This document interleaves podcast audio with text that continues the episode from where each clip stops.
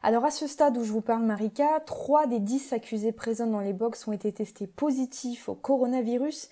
Ils sont tous les trois détenus à la maison d'arrêt de la santé.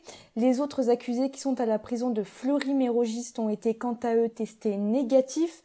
Néanmoins, comme nous l'avons appris auprès de plusieurs avocats, le procès est toujours suspendu puisque de nouveaux tests sont prévus jeudi.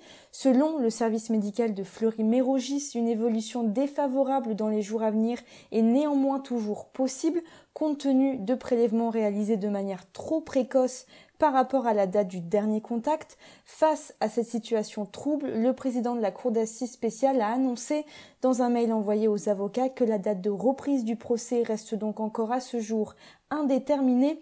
Elle dépendra de la situation médicale et sanitaire des accusés, a-t-il précisé. Cette suspension bouleverse le calendrier puisque demain devait avoir lieu la fin des plaidoiries des parties civiles précédant le réquisitoire et les plaidoiries de la défense. Le délibéré était quant à lui normalement attendu le 13 novembre.